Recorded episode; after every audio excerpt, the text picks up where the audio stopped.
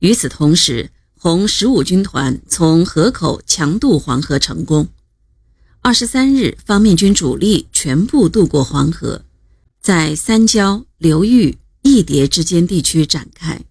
毛泽东也于二十一日由河口渡过黄河，亲临前线指挥作战。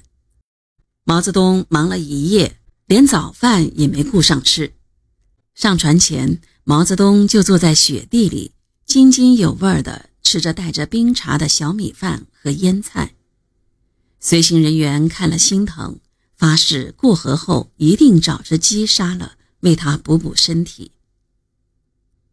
山西土皇帝阎锡山精心构筑的黄河防线被红军一举突破，十分恼火，立即组织兵力反扑。红一军团东进接敌，在关上村截住了晋军独立第二旅。二十五日，毛泽东、彭德怀向一军团下达了歼灭关上村之敌的命令。二十六日，林彪带第二师由南向北包抄。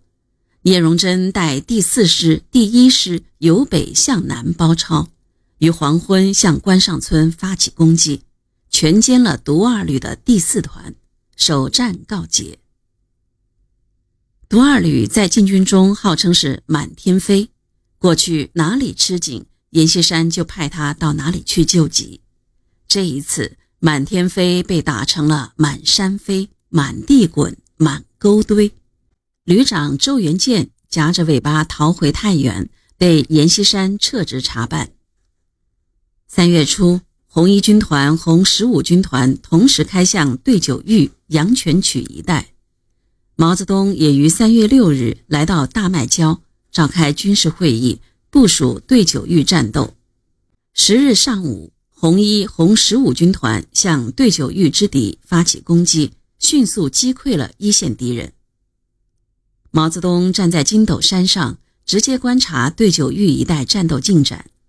这里就在对九峪战场的对面，敌人的炮弹尖利地呼啸着飞过，落在指挥阵地的后面，传来轰隆隆的爆炸声。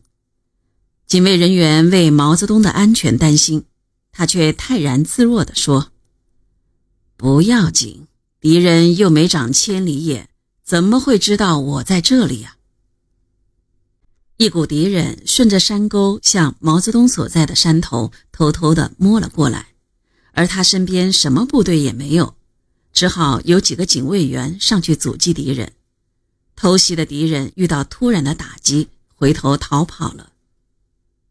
敌人主力部队依据有利地形顽强抵抗，敌人的增援部队也由太原赶到，还有飞机在空中助战。这时，对九峪战场的敌人兵力已增至十四个团，未及一处，很难歼灭。战斗也出现了对峙局面。在重创敌人两个团后，毛泽东当机立断，决定只以小步与敌保持接触，主力撤出战斗。三月中旬，应阎锡山请求，蒋介石派来增援的中央军已进入山西境内。红军有四面受敌的危险。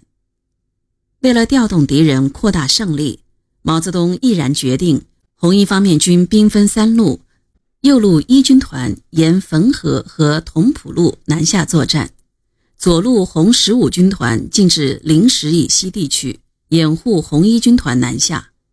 毛泽东领中路军活动于石楼、中阳等地。随后又决定。叶剑英指挥中路军保卫占领地区，用游击战钳制敌人主力的进攻。红十五军团乘虚北上，威胁太原，向晋西北发展。红一军团趁晋南空虚之际，迅猛南下，向晋南发展。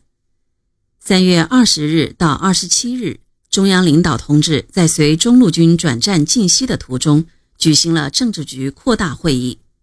决定建立抗日民族统一战线，加强对东北军、西北军的统战工作，肯定了以经营山西为东征的基本战略方针，明确了以发展求巩固的指导思想。